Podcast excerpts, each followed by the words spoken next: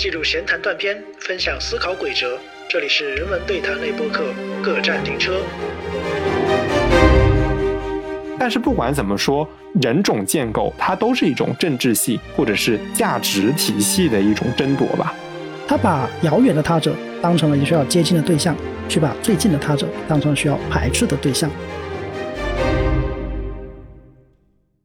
大家好，欢迎来到本次各站停车，我是 Daniel，我是小子。您正在收听的是一档探讨读书、语言文学、社会文化与学术视角剖析日常生活，不追求时效性，也避免情绪化的人文对谈类播客。欢迎订阅、分享我们的节目，也欢迎加入我们的听友群 Local FN 二零二一，ID 已经写在了节目详情的文案当中。当然，最近小宇宙也是新出了一个很好的功能啊，就是大家可以在详情界面直接复制粘贴，就可以加入我们的群 ID 了。而且我们以后吧也是会不定期的做一些直播，直播的消息会是优先发在这个群当中，所以也欢迎大家加入这个群聊，跟我们一起互动。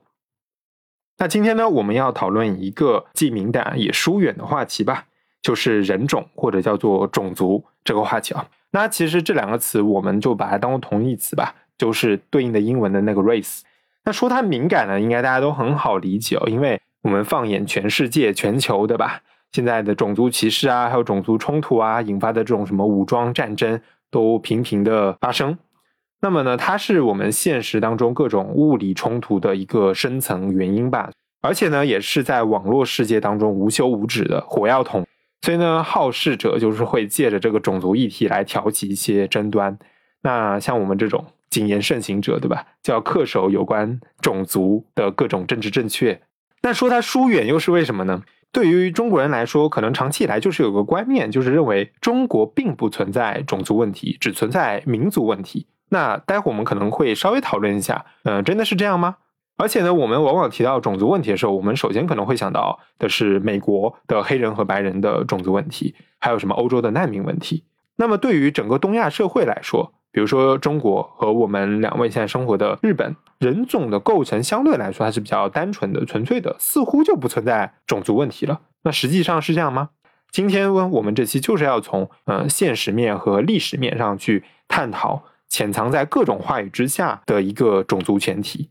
那我们今天节目可能大概分成两个部分了。那第一个部分就是可能分享一下种族这个概念，种族和民族的概念，呃，以及种族的一个历史语境是怎么样生成出来的。那第二个部分呢，可能我们是要介绍一本我们最近正在读的关于日本近现代历程当中种族问题的一部著作啊，也是推荐给大家。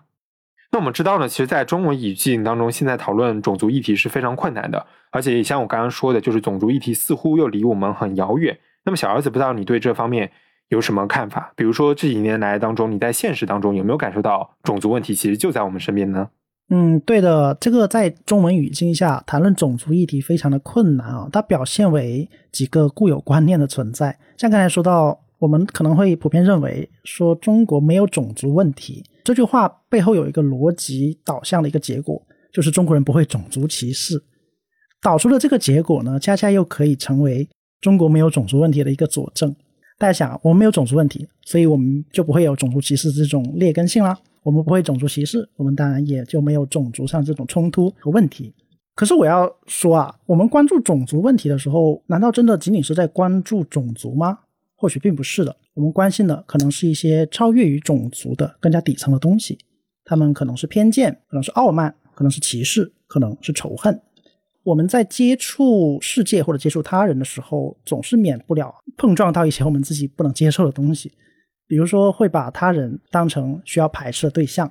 我们知道中国很早就有华夷之辨嘛，有夷夏之分，有中心和非中心的这样一种区别。这些区别和排斥，他们和种族歧视可能是共享着类似的底层逻辑的。歧视它可能是一种人类最常见的情感。有人说，它甚至可以和人类的喜怒哀乐并称为五大情感了。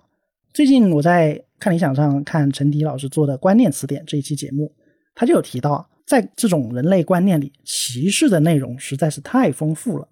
包括种族歧视、性别歧视、阶级歧视、贫富歧视，还有小到的学历歧视、相貌歧视、品味歧视。就我们知道有个词叫鄙视链，我们现在也可以说，其实它的根底是歧视链。哎，可是为什么在这些歧视链中，种族歧视它占有着最突出的位置呢？我想啊，这大概是种族它表现为的是人种区别，而人种区别它更表现的是肤色的区别。大家想是不是？在肤色上，我们就很能够用肉眼清晰的看出人与人之间是不一样的，不管是身高的、体重的，它最根本的表现还是皮肤的颜色的区别嘛。而这种区别是很难改变的。我们知道，发型的长短可以修改，服装的呃新旧也可以更换，而肤色、皮肤的颜色是很难改变的。在当前我们中文的舆论场上啊，种族歧视的言论真的还少吗？或许我们歧视的对象不一定是我们身边的人，可是他们是确确实实存在于这个世界的某一个角落的。而且这种歧视啊，它当它内化为我们的一种底层观念的时候，它表现出来的能量那是相当庞大的。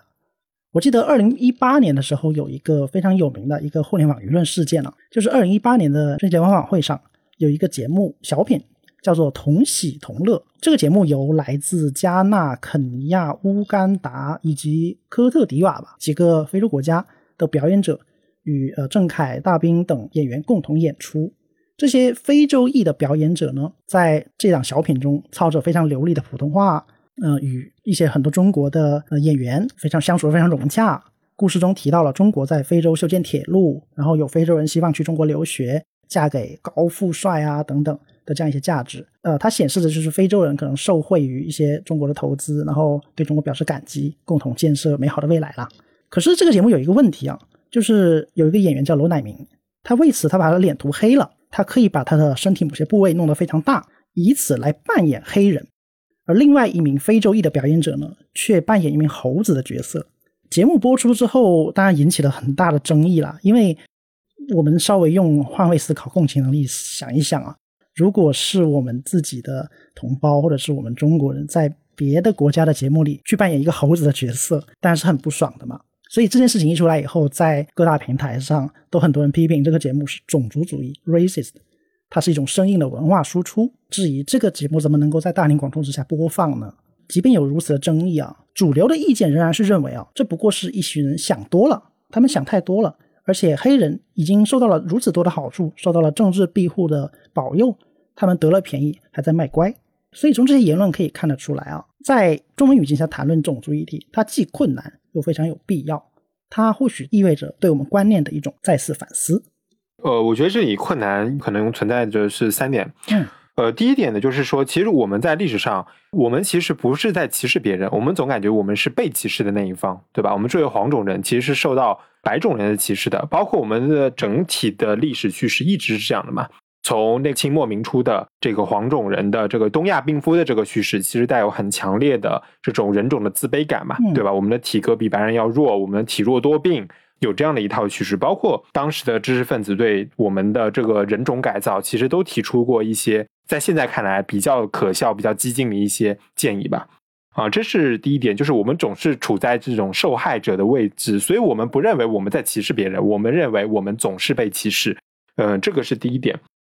第二点可能就是涉及到一个呃，可能是义词有关系的问题，就是在中文里，其实对应的呃英文关于种族和民族的这几个词，相对来说是比较混乱的。比如说，我们经常会认为说种族就是 race 这个词，它相对来说是比较生物性的一个无法改变的一个构成嘛。但是相对来说，民族 ethnicity 这个词的话，是一个文化建构的一个概念。当然，还有民族国家的那个 nation 的那个民族，英文是三个词，中文是两个词，这个当中可能会出现一些混乱。但是基本的认知就是说，种族它是没有办法改变的，是天生的；但是民族呢是后天建构的。所以说，在呃我们这里，民族问题大家都会承认啊，确实有；但是种族问题可能大家是不承认的，所以有这样一个前提在那里。但是其实现在的一些更多的研究，其实已经表明了。呃，种族在很多时候，它也是一个文化建构的意涵啊。比如说，像是在这个基因人种学当中，呃，基因的多样性的差异，其实是存在于个体之间的，而不是地域与地域，或者是呃种族与种族之间。所以，所谓的这种不同的种族体现出的样貌特征，更多的是人类千百年来在适应不同的地理环境当中所表现的样貌的上的特征。但是在我们的基因，在我们的最底层。其实是没有太多的一个差别体现出来的。是的，这个义词非常的混乱，而且这体现出在不同语境下关于某个义词所采取的态度的区别。啊，刚才说到英文中有三个概念嘛，一个 race，一个 ethnicity，还有个 nation。对，可是，在中文里啊，它只对应着两个概念，就是种族和民族嘛。一般来说是这样啊，race 一般是指种族嘛，就是有人种那个意义上的种，而 ethnicity 就是在文化上的一种区分。那我们一般把它定义成民族。可是，在某些语境下，比如说在说到 ethnicity 和刚才说到 nation 的时候，那这个时候我们的翻译一般是种族和民族。前者 ethnicity 被说成是种族，后者 nation 说成是民族，但这个时候 ethnicity 在刚才的前一个例子中，它又是被译为民族的，所以我们可能会用一些比较繁琐的译法，对，就说 race 它是生物种族嘛，刚才说到根据生物上的一些区别来区分，那后者 ethnicity 就是一种文化上的的一些习俗的区别做一个区分啊。那这个关于种族主义的区分以及它的整个脉络呢，在刚才提到的那个陈迪老师的观念词典这一期节目中也做了一个。大致上的梳理啊，他的节目非常的长啊，我们没有时间一一说完了。我们可以做一个简单的概括，就说种族主义在历史上其实是经历了一种叙事的转变的啊。我们简单来说呢，它从最早期的一种在宗教与历史的维度上进行简单的区分，到了近代科学主义兴起的时候，开始做了一个生物与科学上的区分，也就是生物科学的叙事。再到了近代民族国家建立以后，现在说到的 nation。这个词逐渐被广泛理解与使用的时候，它逐渐去出现了文化与民族的叙事。那这三种叙事怎么理解呢？我们可以想想历史啊，最早最早的时候，在黑人还没有成为一个问题，进入白人世界，对吧？就是呃，非洲没有被广泛探索，新大陆也没有被发现的时候啊，黑人问题不太不是很存在。那那个时候，我们的人类啊是如何把种族作为一种区分的维度的呢？那就是宗教。我们知道，在西方的传统上有基督教与犹太教的这样一个区别嘛，新约与旧约的这样一个区别。那在当时犹太人被视为一种异端的时候，犹太人不信基督教就会被认为是不可允许的事情。所以那个时候，宗教不宽容就成了种族或者说是某一种对某一个族裔的排斥的一个最突出的表现。对以前的宗教不宽容是会强迫犹太人改信宗教的，犹太人信犹太教那是不可以的。你只有改信了基督教，你才可以免于劫难。但是大家发现没有，在这样的环境下，区分人依据的不是他的肤色，不是他的人种，而是他的宗教信仰啊。尽管尽管啊，就是持有某些特殊宗教信仰的人，他们在人种上可能也是有区别的，对。但是这个不是那个时候人需要关注，以及也不是他们能够关注的问题。那么到了近代，当科学兴起，当技术发达的时候，生物科学的叙事就介入了人类的文明。这个时候，人们开始在技术层面上试图去论证某些人是生下来就是好的，生下来就是应该的，而某一些人是不应该的。有一个词大家都应该听过，叫做优生学。这个词在历史上曾经是臭名昭著了。虽然我有些人可能会认为它可能是在植物上选种、配种，配出更好吃的苹果、西瓜的这样一个简单的词，可是不是的。它在历史上曾经引起了很多人的一种恐惧吧，因为我们都知道，在有一些历史时期啊。有些人是不允许被出生的，比如说像纳粹德国，他们是会认为有一些像犹太人、像这样一些非雅利安人种啊，他们在人种上就是劣等的，所以会出台很多政策限制他们的出生。呃，可是大家也知道了，这样的政策引起了非常大的历史劫难，让很多人饱受战火以及痛苦的折磨。我们会把它认为是一种叫社会达尔文主义啊，是要被扫进历史的垃圾堆的。可是种族主义的这种或者说偏见吧。那就到此为止了吗？我们会看到，就二战以后嘛，我们经历了世界大战，我们需要重新思考与世界的关系的时候，文化与民族的叙事就逐渐登上了历史的舞台。我们开始对民族或者说我们的种族吧，做一个文化上的区分。下才说到的民族的认同，可能成为了我们民族意识的根基。所以，民族国家兴起了以后，我们对自己的认识更多的借用了文化与民族的因素。我们之所以为我们更多的是存在了一个与我们对照的他者，这个时候不同文化与不同民族之间的冲突也就逐渐登上了历史的舞台。刚才小盒子其实讲到一个呃人种这个概念是逐渐随着科学主义对吧启蒙话语被建构出来的，那其中跟我们息息相关的就是黄种人或者说蒙古人种这个概念是怎么用来形容东亚人的？其实它也是经过了一个历史过程的啊，并不是一蹴而就的。我这里参考了罗新老师他写的一篇文章，他是《成为黄种人》这本书的一个序啊，他写了这个序言，它里面就说到呢，其实，在十八世纪中叶以前啊，呃，西方来到东亚，他们的商人啊、传教士啊、旅行家来到东亚的这批人写的游记里面，其实对东亚人的肤色的描述并不是黄色的，很多甚至就是白色的、白皙的，或者是暗沉的白色啊，并没有出现黄色这个字眼。其实我们的肤色不管怎么看，其实都不是黄色的，都不可能被描述成是黄色的。从肉眼的物理观察来看，对吧？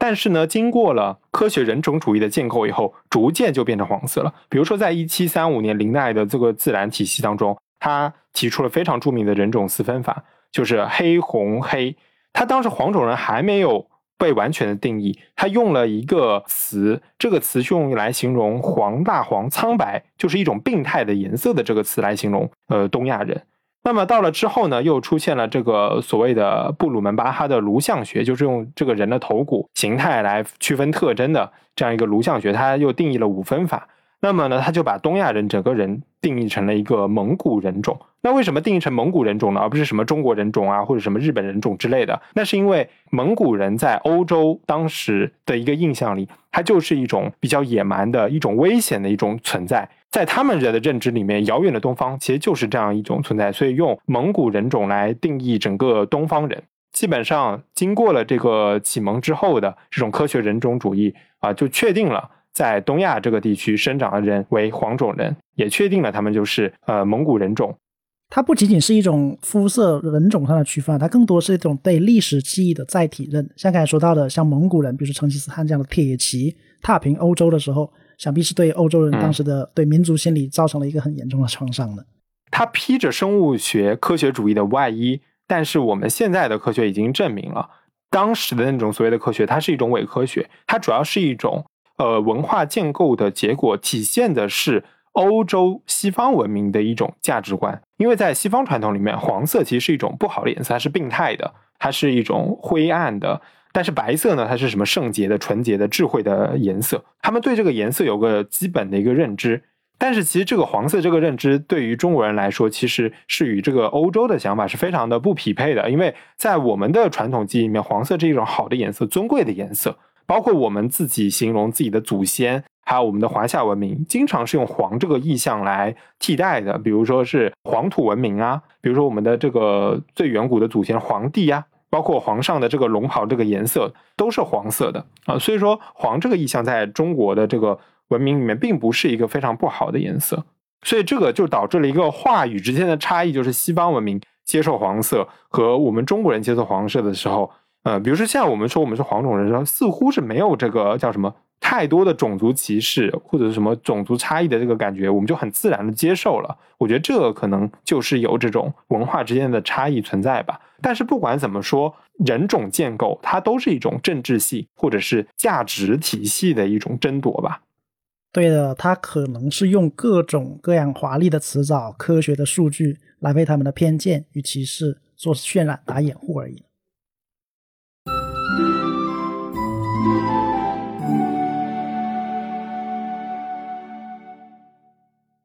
好的，那这就是我们刚才介绍的关于整个种族主义或者种族这个概念是如何起源的，包括我们自己黄种人这个概念是如何起源的。当然，只是一个非常非常概括的一个说法了。那我们接下来可能就要进入到第二趴，就是我们最近看的一本书，它是讨论日本的一个种族问题的。那么这本书呢，名字叫做《肤色的忧郁：近代日本的人种体验》，它的作者是真岛亚友。对，就是一个山字一个岛。这本书呢，我觉得它内容也是非常相当的丰富啊。它是从日本的明治时期写到了呃日本的战后初期这个漫长的历史过程当中啊，它是通过了像是知识分子啊、作家、外交官、公职人员还有留学生啊这种很多面的角度来为我们呈现了日本在整个近代化的过程中啊深受这种人种差异导致的这种困扰啊、矛盾啊。还有这种啊，怎么自卑感啊，就在当中出现了。那我觉得这本书很有意思的一点就是说，大家看它是日本的人种体验啊，但是我觉得它不仅仅是日本内部的一个历史，它也是日本在与西方文明交往的过程中，还有日本以东亚诸国所谓的这种同人种的、同为黄种人种的这些国家，包括中国啊、朝鲜啊这些地方交往的过程当中出现的一种情感上的这种交织吧。那么总的来说呢，日本它在近现代过程中面对人种问题是一个非常复杂的、非常矛盾的存在啊。一方面呢，它对于西方国家啊，它作为黄种人，它是有一种自卑感的；但是作为同为东亚国家的中国、朝鲜，它是又有一种优越感，对吧？所以在这种自卑与优越反复挣扎的过程中呢，就导致日本开始通俗的话来说就是变态了，就是变得越来越极端，变得越来越自我矛盾。最终呢，陷入一种扭曲与疯狂吧。对，扭曲与疯狂当中，对我们其实后来他所发动的这些战争啊，所谓的什么大东亚共荣圈，对吧？我们都能看到这种人种主义的影子在里面。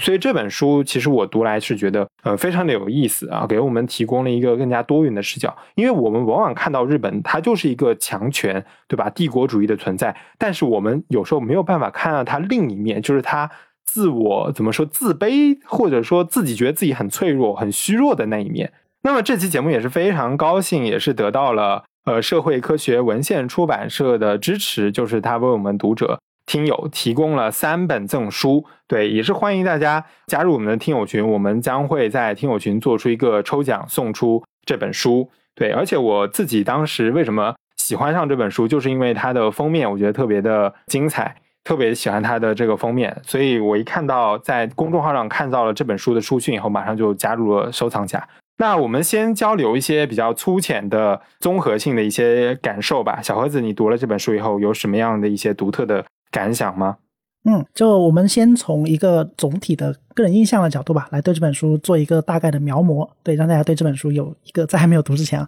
可能有一个粗浅的理解。那我对这本书最大的感受啊，是它的结构特别的有趣。这本书在描绘近代日本与世界之间的相处以及对他们的挣扎的时候啊，运用了一种很好的二维结构。这二维是哪二维啊？一维是时间的维度，比如说横轴啊，横轴作为时间的维度。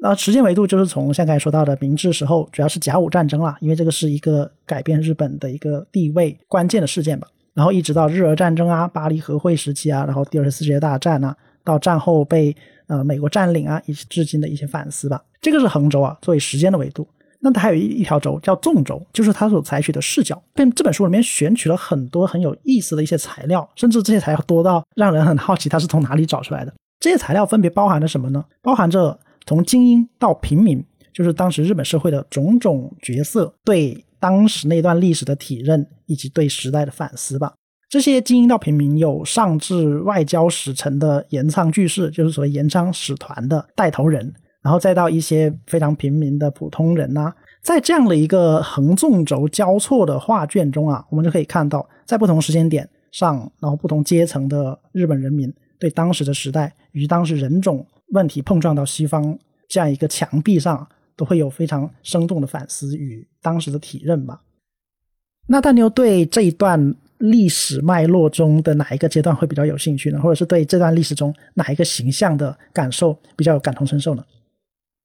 嗯，首先我很同意刚才你说的，就是它的横纵轴的脉络。那我用我自己的话来说，就是一种大叙事和小叙事的结合。而且我更加欣赏的是他在写小叙事的这个方面。因为我了解到啊，这位作者叫真岛亚友，他是明治大学呃的一位讲师啊。呃，我了解到他就是之前做过很多文化史相关的一些研究啊，包括什么日本的家庭观念啊，啊，还有什么日本人论的一些研究。所以我觉得他在写这个小叙事，也就是个体的一些知识分子，他的整个写法让我觉得呃非常的细腻还有微观。那我当中其实印象比较深的其实是两个点啊。第一个点呢是一张照片，这张照片其实在日本是非常著名的，我们也会放在它文案里。就是日本战败之后，昭和天皇和啊美国的这个麦克阿瑟，当时他跑到日本来接管的时候，跟昭和天皇拍了一张合影。那么这张合影呢，其实就是非常能体现出一种人种的差异，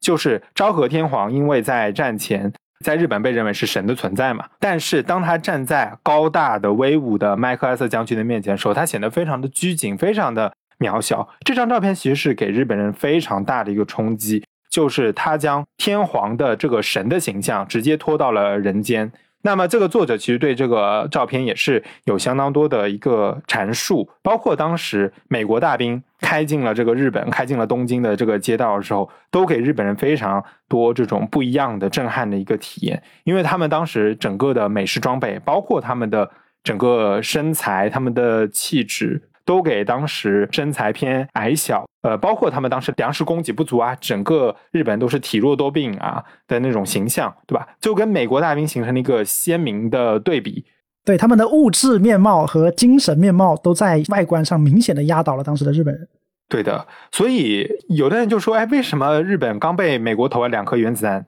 迅速就变成转为了被对美国的一种崇拜之情呢？”这个其实很多人很难理解的。其实我觉得这个里面就能找到一些原因所在吧。对，这个是我呃印象很深的一张照片吧，我们也会放在文案里哦。我们在之前讲日本拉面那一期里面有提到一个史料啊，就是在呃二战之后嘛，美呃日本被美国占领的时候，美国带来了大量的。物资啊，主要是面粉。那些面粉本来是为了让美国人与日本长期作战而准备的一些军需物资嘛。但是没想到，呃，原子弹打下来了以后，战争提前结束了。那这些物资又不可能送回美国，所以就作为援日物资啊（打引号），然后留在了日本。啊，这个又导致了什么方便面的发明啊？对，以及日本拉面饮食文化的一些改变。对这个有有兴趣的听众朋友们可以去听我们关于拉面的一期节目。从今天的这一期节目的视角来说呢？这些物资啊，本身也就是当时美国在物质可见的层面和他们的整个占领军的这样一个精神气质层面的一种形象化的体现。而这些物质呢，又转变为啊日本人当时对美国的一种依赖。那在这个情节之下，就是那个 complex 情节之下，日本人对美国其实产生了一种又爱又恨吧的这样一种情感。你看，天皇从御音放送到人间宣言，它是相当于完全跌落了神格，从现人神变成了现人。美国人把这样一个精神领袖拉下来了以后啊，并没有给他们带来非常舒适的人种体验。毕竟外观的差异、国力的差异，以及整个就是像刚才说的精神的差异，还是不断的体现在就是美国对日本的占领这样一个生活中的。对，这也导致了后来的一些安保运动啊什么的。对，安保运动啊，就是包括后来日本对对美国的这样一种又爱又恨的保持距离，也是他们在近代以降吧，对白人或者对西方这样一个文明。若即若离，以及矛盾又自卑的心理的再次延伸。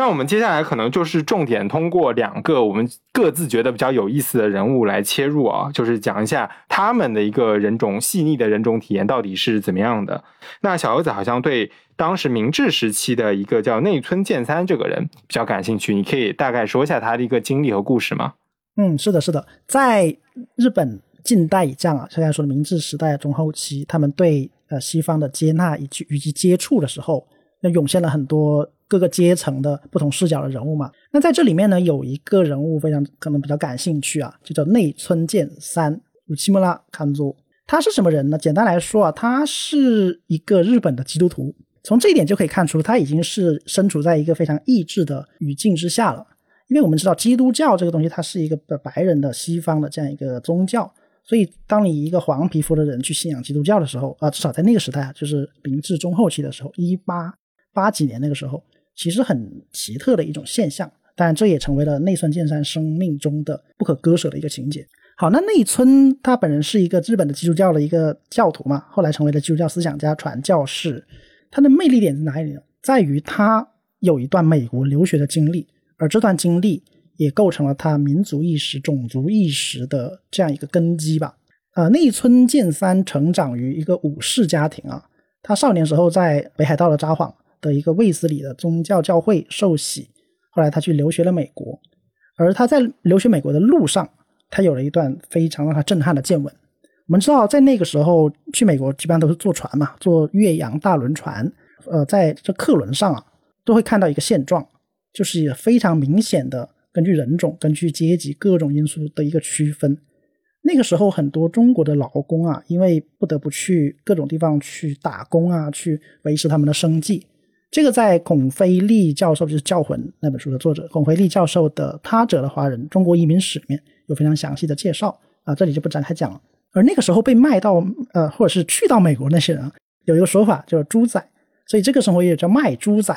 那个时候的猪仔呢，在这样一些赴美客轮上，都是住着非常恶劣的环境，要么在船舱底下，要么在呃风吹日晒的甲板之上的这样一个悲惨现状呢。激发了那个时候日本精英阶层的一种人种意识，因为那个时候的日本人嘛，虽然也是黄种人，但是毕竟开国比较早，而且观念比较解放什么的，他们的地位虽然没有当时船上的白种人这么高级了，这么优越了，但是他们也能够一定程度上的享受基本的生活保障啊。即便如此，在他们之下还有更多更多不见天日的所谓猪仔这样一些辛苦的劳工，所以以内川内村健三为代表的这样一些当时的日本精英阶层啊。在客轮上看到了主宰的惨惨状以后呢，他们也就内化了一种当时西方人对中国的负面看法，说啊，中国人都是这样一些苦力劳工、低等的、没有什么建树的这样一些像奴隶一样的存在，所以他们会有一种意识啊，就油然而生了，也是后来我们知道福泽谕吉的脱亚入欧这样一个意识。啊，而且当时不仅是内村健三，很多知识分子都写过类似的一个在轮船上的这种人种体验，对。对，这是一个成为了一种普遍当时的一个景观了。嗯，那内村健三是作为一个基督徒啊，他到了美国，他总得去呃去跟教会打交道嘛。然后他到了美国以后，到了一个教堂，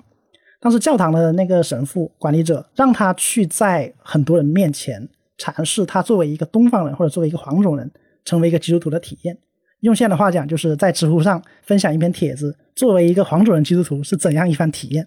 你要在公开的场合，在教会这样一个集会的场合去分享你的看法，所以用当时内村自己的说法，叫做仿佛在马戏团的表演，自己成为了一种景观，自己是基督徒这不重要，自己是一个黄种人基督徒，而这个才重要。所以这一点啊，就成为了内村健三，嗯，身为一个黄种人基督徒的时候，生出了一种自卑感与抗争心。这体现在哪里呢？体现在他身上的两个记号，一个是他的胡须。第二个是他的穿着啊，先说他的胡须啊，内村健三他的画像大家可以上网检索一下，我们也会附在文案里。他一直都在很多场合留着浓浓的胡须，甚至很多人，包括他的学生、他的亲友，都说他长得很像尼采。嗯，还是真的蛮像的。图片大家可以在文案里看到。反正长得不像日本人，对，对他长得像尼采，也就是说长得不像日本人。这一点就成为了一个当时他很明显的一个记号，因为长得不像日本人，却像西方人。可是他却又是黄皮肤的，嗯，这个反差中呢，就透露出一种无声的抗争吧。然后内村本人也可能也有这个意识吧，他会精心修剪他的胡须，把他的胡须弄得非常的精致，呃，以示一种文明开化，或者说让他更像西方人的。所以留着胡子就有一种否定江户时代、否定以前那套旧秩序的这样一个抗争的尝试，有点像。清朝人剪辫子，当我把辫子剪了，说明我要跟清朝的制度、清朝的那一套划清界限。这个是胡子的部分，那还有穿着的部分。内村健三这个人很有意思啊，他在美国的很多场合都是要穿和服，他会主动选择穿和服。如果没有和服，他甚至会去问他有钱的朋友借一套和服。而有趣的是，当他从美国留学回来，就回到日本以后，他在公开场合几乎都是穿洋装的。我们可以看到他在嗯现有的很多照片里都是以西装革履，就是洋装的形式现人的啊。这个在这本书里面，呃，作者真岛亚友老师就解释为，这是内村健三对外观在有意识的进行选择。他穿什么，他是有意识的在选择的，不是说我今天觉得这套舒服我就穿，而是这一套外观，我这套穿着打扮一定要符合我身为一个不是黄种人或者是一个文明开化的黄种人，对他一定要赋予很多属性。在这样的环境下，他选择他的外观，让他的外观成为他的代言，成为他的名片。啊，内村健三的经历啊，是近代日本就是通过身体媒介啊，遭遇到自我矛盾啊，遭遇到他者的这样一个阶段的初期。啊，他是把文明与人种这样一个对抗的过程具体化的一个先驱般的存在，因为他比较早嘛，他出生于一八六一年，对他去美国的时候是在一八八四年嘛，所以那时候才相当年轻、相当早期的一个阶段。那时候日俄战争还没有打起来。所以它代表的是一种非常早期的先声，呃，我之前在青井泽，对，就是那个度假胜地那里参观了一个内村健三的纪念馆，那是一个完全由石头制成的一个教堂，它是八十二十世纪八十年代一个美国的呃基督教建筑师为了纪念内村健三而在青井泽建造的。对，在那里面我看到了很多内村健三的一些生平的照片啊和他的介绍啊，的确是这样的，他在公开场合都是以西装革履示人，留着他那浓厚的胡子。以及他那深邃的目光，仿佛尼采说的：“当你在凝视深渊，深渊也在凝视你。”对，这就是内村健三这样一个长得像尼采的日本基督徒。对你刚才说到这个照片的时候，我就想到他这本书里面介绍了好几个人，就是分析他们的照片，就是我我也才知道，就是当时我们下 PS 很方便了，其实当时也有 PS，就比如说他说夏目漱石会把脸上的那个麻子给去掉。对啊，比如说当时其实来日本的很多白人也是有的，但是那些白人很多是身高很矮的，那他们可能就会在拍照的时候就要怎么去避免啊，让自己看上去拍的很矮啊，比如说就会选取半身像啊，或者是只只露一个头啊什么之类的，就会在这个拍照技术上去掩盖他们在人种体貌特征上的一些劣势感吧，对。就是那个时候，那个时代人就是很重视自己的一个体貌特征。那么他还跟现在这种爱美、单纯的爱美这种审美意识可能还不一样啊。当时可能就是说，那种容貌就会被认为是文明的、开化的。那可能另一种偏向更加黄种人的，可能就会被认为是呃一种怎么说本土的落后、对吧？过时、落后的，对，就很多种种的这种负面的呃政治性的价值意涵会体现在这个当中。对，哎，而且我觉得还有一个原因啊，就是当时留下一张照片的成本是比较高的，所以那个时候能够有一张照片，这张照片就会是你的名片，所以这张照片一定要非常认真的拍，一定要非常修饰、非常精致。对，后来我还搜了很多呃当时的日本人啊，包括也有中国人，我看了他们的照片，我就发现他往往是有个固定的一个穿着，然后固定的一个打扮、发型什么的，跟你讲的当时可能拍照比较困难有一定的关系。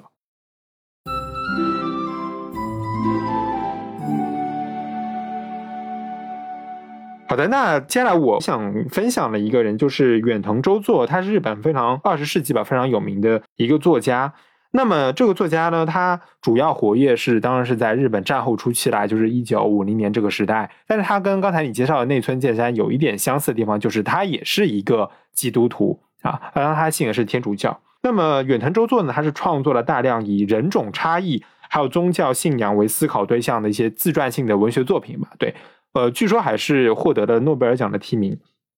那么他创作的小说名字，比如说像什么智亚丁啊，还有白种人啊、黄种人，你大家听这个名字就知道啊，肯定是跟这个人种有关系的。嗯，那么远藤周作他少儿时期就跟随他的母亲是呃皈依了天主教，而且在青年时期是留学法国，他有他有这个留学的这个经历啊，就是跟跟我们一样，对，留学往往就是一个，特别是这种呃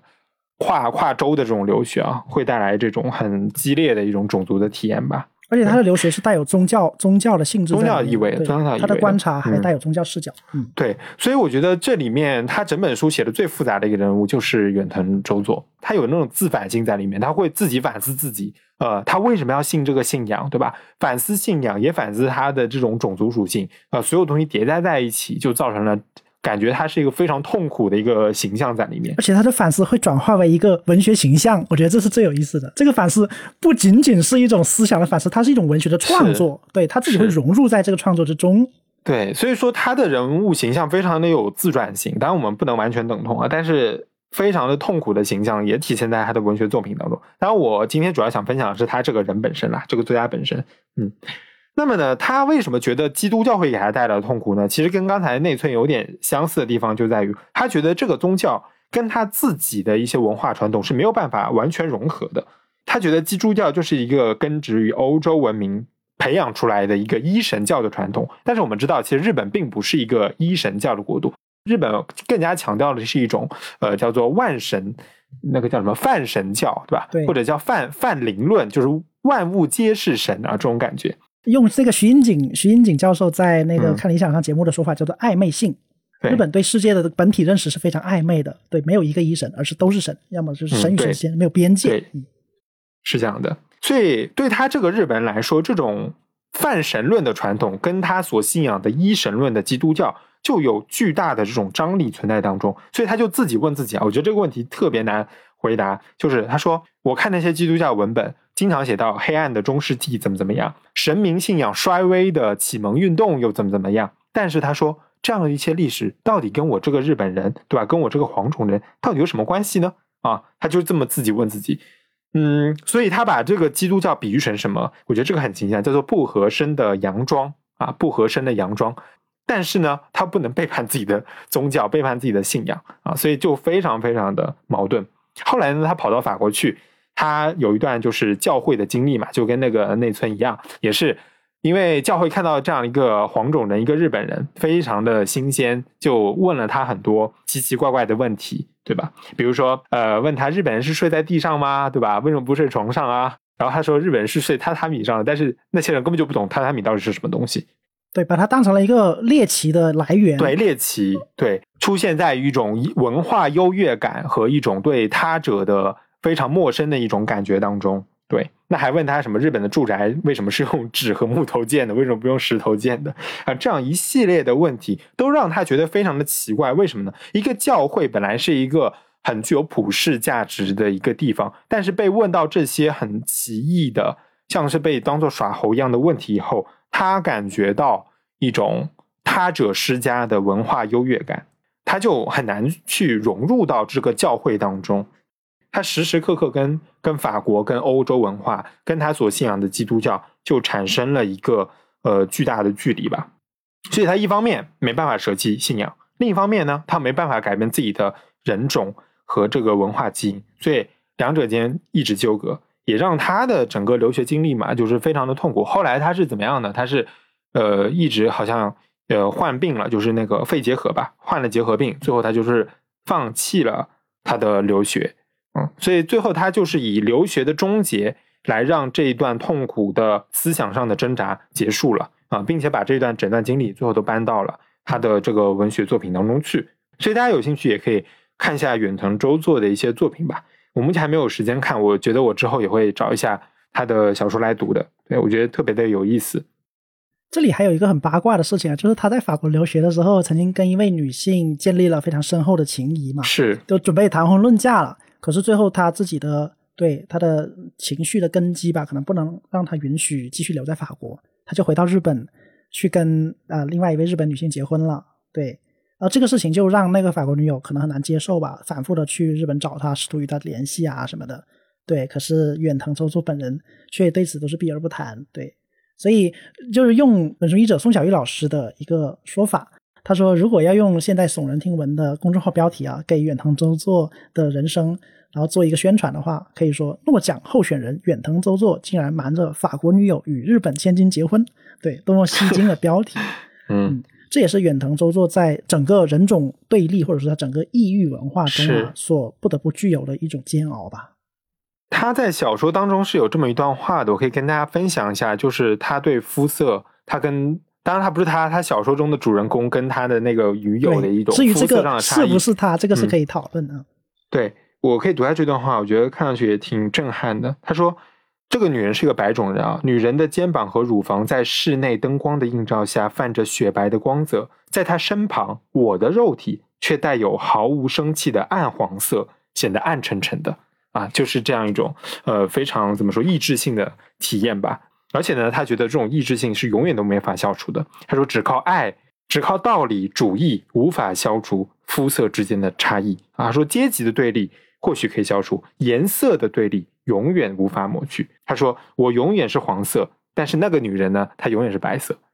嗯，这个的确很令人感到为难呢。就不管我们对世界主义、国际大同有着怎样的想象，肤色就是这么直观的宣告着我们不一样。对，远藤卓助他作为。年轻的时候是一个基督徒嘛，他的呃思想根基当然是要求的，他认为说大家本质都一样了，对吧？在宗教意义上讲，大家本质都一样。可是当他经历过人生的沧桑，对吧？在人种的折磨中摸爬滚打以后，他才意识到不同人种只要他们站站在一起，只要他们在同一个场域，就是如此的突兀，如此的违和。啊，他说人种就是用他自己的话讲，肤色的差异就仿佛神打在我们肉体上。的一种肉眼可见的烙印，对他说：“人是感官的动物嘛，不是理念的动物。就肤色是有别的，就是你在肤色有别的情况下，你要如何继续宣称内心无别呢？”他有句话，他说的特别精致。他说：“当他看到啊，这这也是他借呃角色之口说的啦。但我们可以认为，姑且认为说他也持类似的观点。他说：当我看到金发金须的耶稣，就耶稣像之后，我就再也没有力气消化这个白人了。”这句话可以道出他内心可能中的一种苦闷吧，就是金发金须，呃，皮肤又是所谓白色（打引号）白色的，在这样一个角色面前，这种不合身的洋装要如何才能穿到自己身上呢？这对远藤周作而言嘛，甚至对那一这个时代，包括前前后后的很多日本的思想者、有识之士而言，都是不得不面对的问题。呃，远藤周作曾经说过，他说日本也一度把就是留学这样一个到西方去学习西方的文明、学习西方精神啊这样一种呃活动，当成攀附西方价值去汲取现代文明的必经之路。可是这种只会重复西方人的话语的这样一种行为，不过只是鹦歌而已，就是鹦鹉，不过只是一种鹦鹉学舌而已。拼了命也不过是一流中的二流。对，所以哎，在远藤周作的生活经历与他的思考中，我们也看也可以看得出来，西方与日本或者是与东方之间吧，永远有着两个不可磨灭的差异吧。一个是看得见的，也就是我们的肤色人种；第二个是看不见的，也就是一些宗教上面的影响。而这也应该是远藤周作能够。保持思考与写作的这样一个脉络谱系。好的，那我们刚才其实是介绍了一下两位他在这本书里专章呃写作的两个知识分子吧，一个是生活在明治中后期，一个是生活在战后初期啊，我们都可以看到他们两位当中有一种共同点吧，就是面对西方白色人种的一种自卑感。那我觉得这种自卑感不仅出现在。这些知识分子个体的身上，它基本上也是贯穿了整个日本近现代史的发展，就是在面对西方国家的一种自卑感。那这本书它其实也是提到了，像是巴黎和会啊，其实日本的谈判也并不是很顺利。巴黎和会之后，马上就有了这个日本的呃美国的这个排日法案，包括之后。这个法西斯政权，日本和德国之间的结盟，其实也是貌合神离。德国根本就瞧不起日本。斯蒂特勒在很多私底下场合是表示着对日本人种的不尊，就是非常蔑视。但日本也只能就是低着头咬咬牙，为了对国际秩序不得不联合。对，其实当时他这个书里面写了一个有意思的地方，就是日本当时在。呃，战争时期翻译那个希特勒那本禁书的时候，他其实删掉了很多希特勒骂日本的那些话的，对吧？直到是战后才重新为了维护当时的同盟，不得不删掉一些对日本不友好的话语，在战后才重新被发现出来。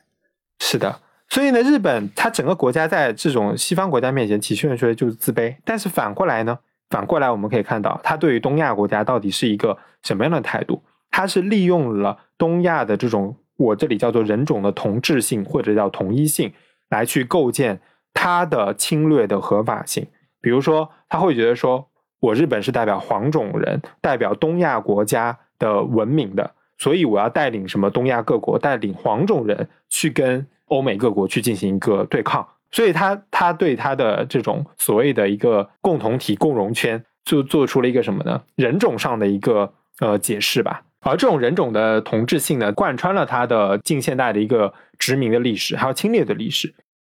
这本书里面还说到啊，日本与美国或者说呃这两个文明之间